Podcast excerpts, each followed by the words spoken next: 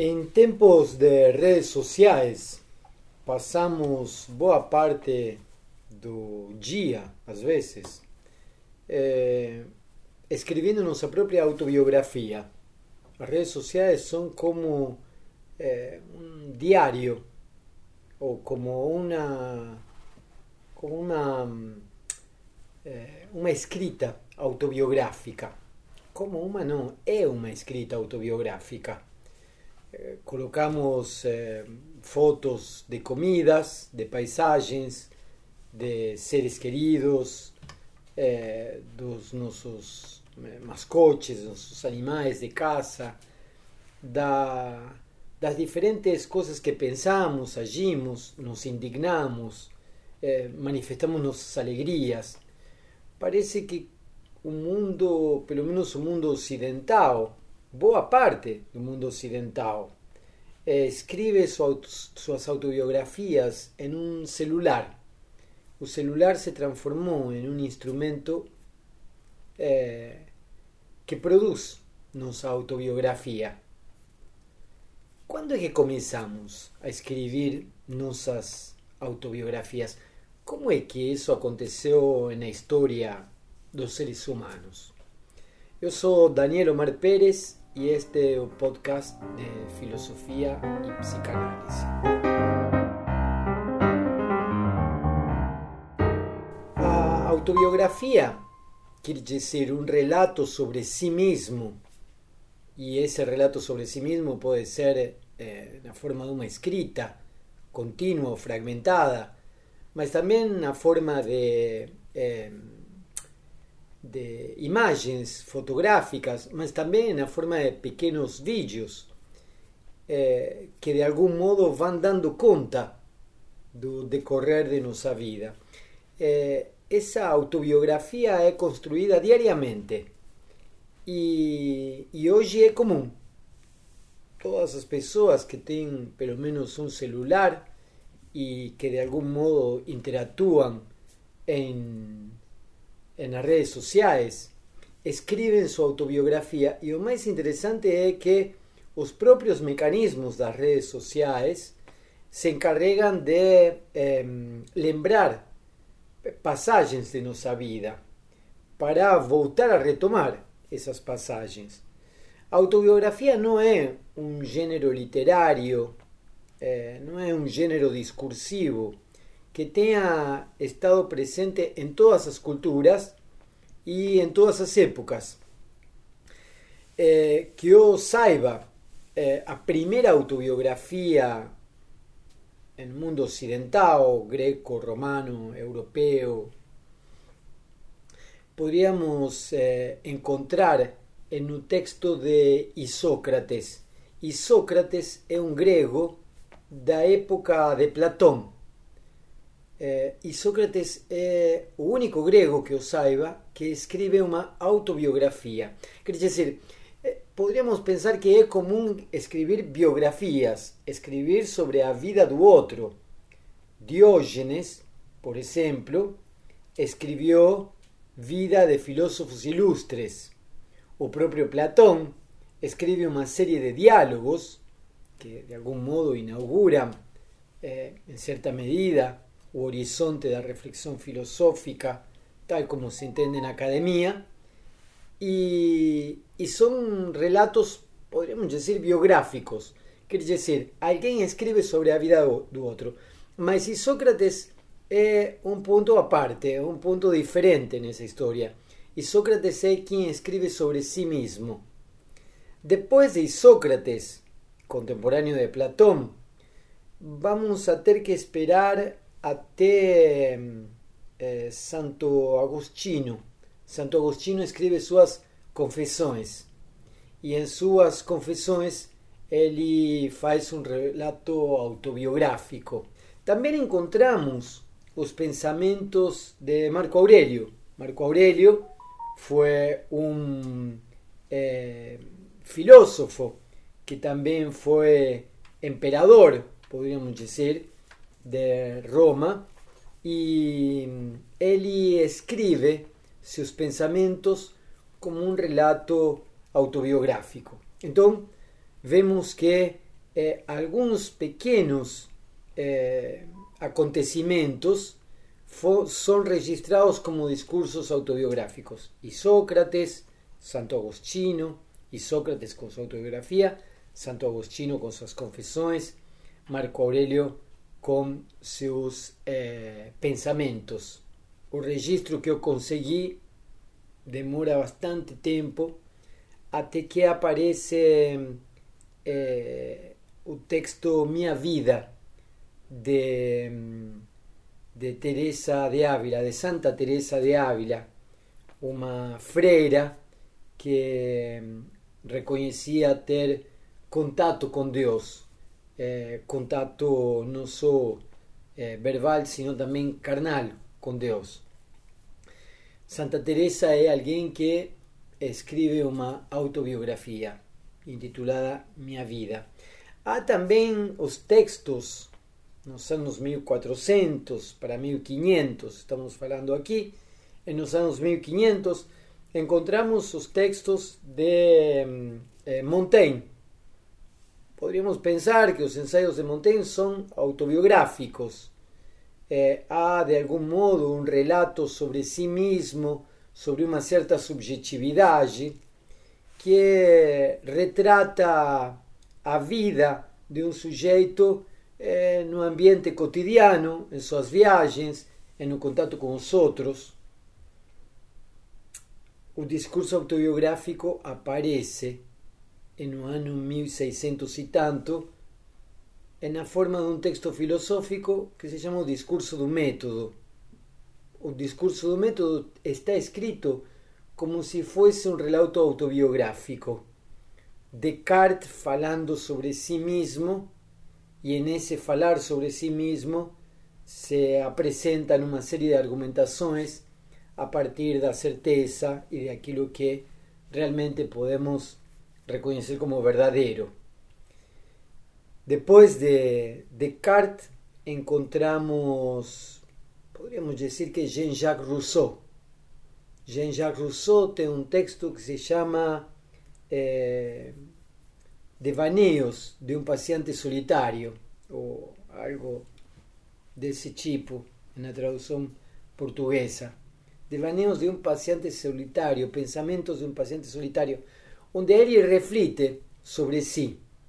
Entonces, veamos, y Sócrates, Marco Aurelio, Santo Agostino, Santa Teresa de Ávila, eh, Descartes, Montaigne, Rousseau, un caminho que eh, percorre praticamente dois mil anos e em dois mil anos podemos citar uma que outra biografia, eh, autobiografia. Em, no século XIX as biografias começam a, as autobiografias começam a se popularizar e finalmente eh, no século XX y en el siglo XXI especialmente, todo el mundo comienza a escribir su autobiografía. Todos nos escribimos nuestras autobiografías en, en, en las redes sociales. ¿Por qué? ¿Mm? Se me ocurre preguntar, ¿por qué eh, en un determinado momento de la historia eh, autobiografía no es un discurso de algún modo eh, corriquero, cotidiano, y por qué en otra época da, da nuestra cultura, da nuestra civilización, das nuestras formas de vivir juntos, ese discurso autobiográfico aparece con tanta vehemencia, con tanta fuerza. Tal vez tenga a ver con el modo en que los seres humanos comenzaron a lidar consigo mesmo, com os outros, com as coisas, com aquilo que reconhecem como realidade. Na época de Platão, poderíamos dizer assim, na época da Grécia clássica, na época entre o século 5, 6, 4, até eh, o final né, até o início de nossa era, eh, poderíamos dizer que os gregos eh, entendiam que de algum modo o, o, o fundamento de verdade estava na relação entre eh, a physis e o nomos, entre a natureza e a lei. E de algum modo algo assim como um ser humano fazia parte dessa relação, mas não como fundamento. Podríamos pensar de que eh, há uma reflexão sobre si, mas há uma reflexão sobre si em relação com uma comunidade. E, e essa reflexão sobre si em relação com essa comunidade faz aparecer o que eles entendiam como um cuidado de si. Eh, Nos encontramos esse trabalho feito por Pierre Hadot, um historiador do Collège de France, que é retomado por Michel Foucault, um filósofo do Collège de France. Eh, eles entendem que na época eh, grega, nessa época da Grécia, eh, havia um, um, uma reflexão e uma prática que tinha a ver com o conhecimento de si como cuidado de si, un conocimiento de sí que conducía a un cuidado de sí, mas también un cuidado de sí que conducía a un conhecimento de sí. Mas o que é interessante nesse ponto é que essa relação entre cuidado e conhecimento não é sino uma relação com o outro. Isso não aparece sino em uma relação com a comunidade, com a vida em comum. Era preciso conhecer-se a si mesmo para poder controlar suas próprias paixões, para poder controlar suas tensões, suas emoções, porque aquele que tinha a responsabilidade de governar a cidade, quer dizer, de governar os outros, eh, de alguma forma precisava, era necessário que pudesse se governar a si mesmo. Nenhum grego acharia que alguém que é tomado pelas paixões alguém que é tomado pelos afetos, alguém que não governa suas próprias paixões, seja capaz de governar o outro. Então, essa reflexão sobre si, esse cuidado de si, implica também uma posição política.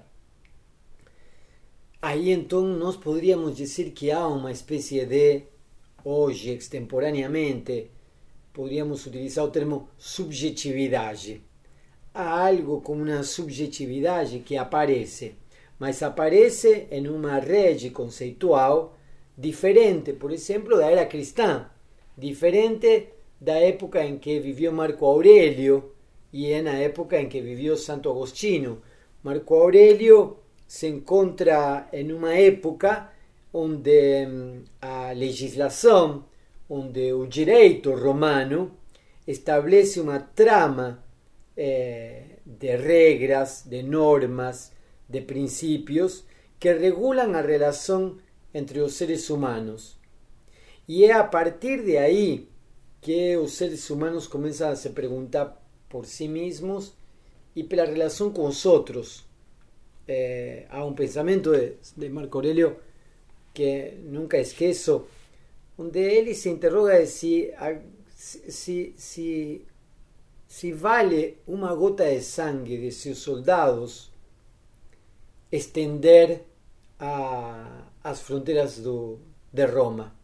Eh? Será que estender as fronteiras de Roma vale uma gota de sangue dos meus soldados? Ele está, está pensando não só no caráter existencial do soldado, não só no sofrimento do soldado e da vida da família do soldado, que eventualmente pode não voltar, para Roma, sino também de sua própria responsabilidade em relação com avançar com as tropas romanas, perder vidas em função de estender as fronteiras. Então, de alguma forma, essa reflexão sobre si mesmo implica também uma reflexão em relação com o com Roma, em relação com a legislação, em relação com Roma em tanto uma ideia otra eh, concepción diferente del lugar en el cual se encuentra é, o sujeito, o ser humano, é a que vive Santo Agostinho. Santo Agostinho vive em um horizonte onde o fundamento de verdade é, é Deus. Deus é o fundamento de verdade. Quer dizer, é para Deus que nós temos que olhar se nós queremos alcançar a verdade. E, e o ser humano aí é apenas uma criatura de Deus. É apenas uma criatura de Deus para a qual Deus tem um plano e se este seguir o plano vai ter um final bom. Mas se não seguir, se, se, se pegar o caminho das trevas, é, o, o final não vai ser tão bom. Então, é, Santo Agostinho, nas suas confissões, faz aparecer, e aqui vou utilizar outra vez extemporaneamente, uma subjetividade em relação com um Deus ao qual se dirige pensando em aquilo que poderiam ter sido seus pecados. Santa Teresa de Ávila parece vivir en un mismo horizonte.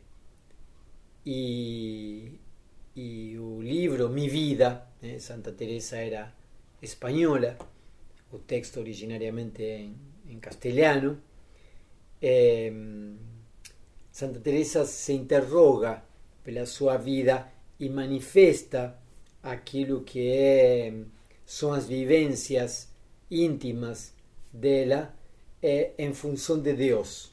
Eh, la conta en, en esa autobiografía, eh, que la tinha, un, tinha relações com Cristo. Ela era, como freira que, ela, que era, ela era, eh, podemos dizer, eh, estava casada com Cristo.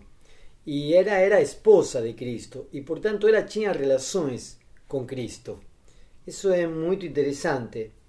Eh, ela confessa isso para seu confessor e o confessor tenta dissuadir ela para ela não contar essas coisas.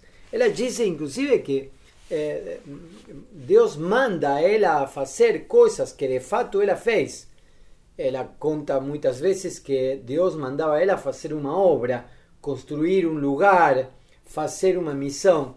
E ela no dia seguinte levantava, acordava, levantava, ia buscar o dinheiro, ia buscar eh, os financiamentos, os apoios e levava adiante a, a, a missão que Deus tinha lhe dado.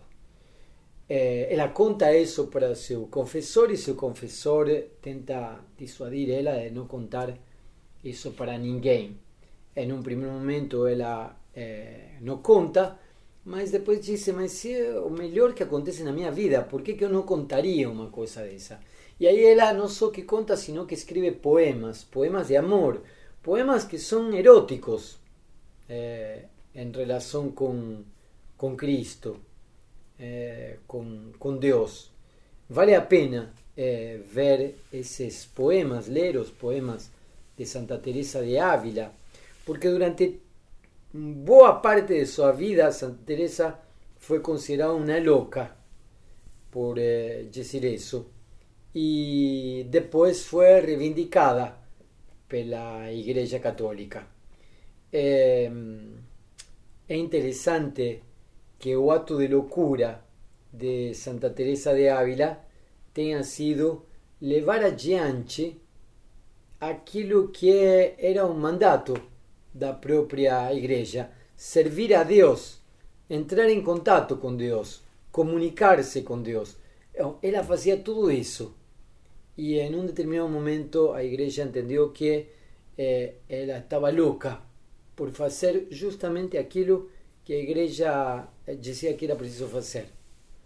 Montaigne tem outro estilo. Montaigne eh, era filho de uma de uma família nobre eh, nunca tinha trabalhado, isso que é interessante, eh, e em um determinado momento ele tem que tomar eh, responsabilidades, tanto econômicas quanto sociais, políticas, jurídicas, faz parte da, de, de alguns julgamentos também, e escreve suas, eh, suas impressões, podríamos dizer assim. Aí faz aparecer um outro tipo de subjetividade.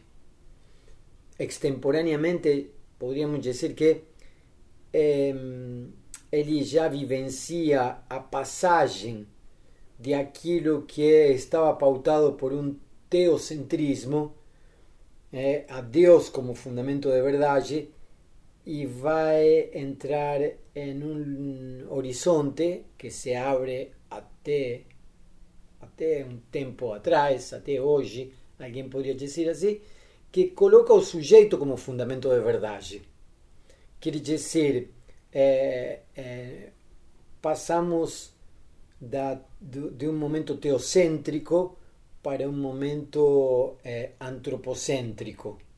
Um momento no qual o fundamento de, de, de, verdade está em Deus, para um momento no qual o fundamento de verdade está em, em um homem, no ser humano. seja ele porque ele é aquele que observa uma experiência e pode constatar empiricamente a verdade do que acontece, seja ele é, porque é aquele que, é, no uso de sua razão, através de argumentos, ele pode começar a, a, a fazer é, ajuizamentos, silogismos, raciocínios e chegar a conclusões verdadeiras. O que é interessante nesse ponto é que é nessa virada onde começam a aparecer com maior insistência os, eh, os discursos autobiográficos. Montaigne, Descartes, Rousseau, e aí todas as autobiografias de políticos, militares, eh, escritores, os diários dos escritores, diários de viagens de antropólogos, etc, etc, etc. Até que chegamos ao século XX e aí encontramos ainda mais autobiografias e no final do século XX início do século XXI nós começamos a ver que o fundamento de verdade não está de alguma forma no sujeito, sino na trama da linguagem é, na trama dos algoritmos. O fundamento de verdade é, não se encontra apenas na observação empírica, sino no cálculo feito por computadores, nos procedimentos técnicos. E é interessante, é nesse declínio do sujeito humano, onde aparecem as máquinas e é nessa, nesse aparecimento das máquinas que se revelam os algoritmos, as estruturas da linguagem, a inteligência artificial, é, onde aparece outro tipo de fundamento de verdade. Heidegger vai dizer que é a técnica agora a que revela a verdade. E essa técnica opera independentemente dos seres humanos. O curioso é que é nesse momento em que a técnica opera independentemente dos seres humanos, até um certo ponto, poderíamos dizer, é que os seres humanos começam a sentir a necessidade de aparecer com discursos autobiográficos, de falar sobre si mesmos, de ter que mostrar qual é o hambúrguer que comem, qual é o cachorro que passeiam, qual é a pessoa que amam, qual é a praia que gostam e que é aquilo que os indigna. E aí, é, entre uma automação técnica, poderíamos dizer assim, entre o funcionamento automático das coisas e o declínio da figura do ser humano, aparecem os discursos autobiográficos e aparecem também eh, reivindicados os lugares de fala, os lugares de enunciação. É como se justo no momento onde se apaga a figura do ser humano, surge como uma espécie de último grito, né? talvez evocando uma possível existência eh, em um lugar de fala, do qual reivindicamos nossa subsistência. Este é o podcast de filosofia e psicoanálise. Paramos por aqui hoje.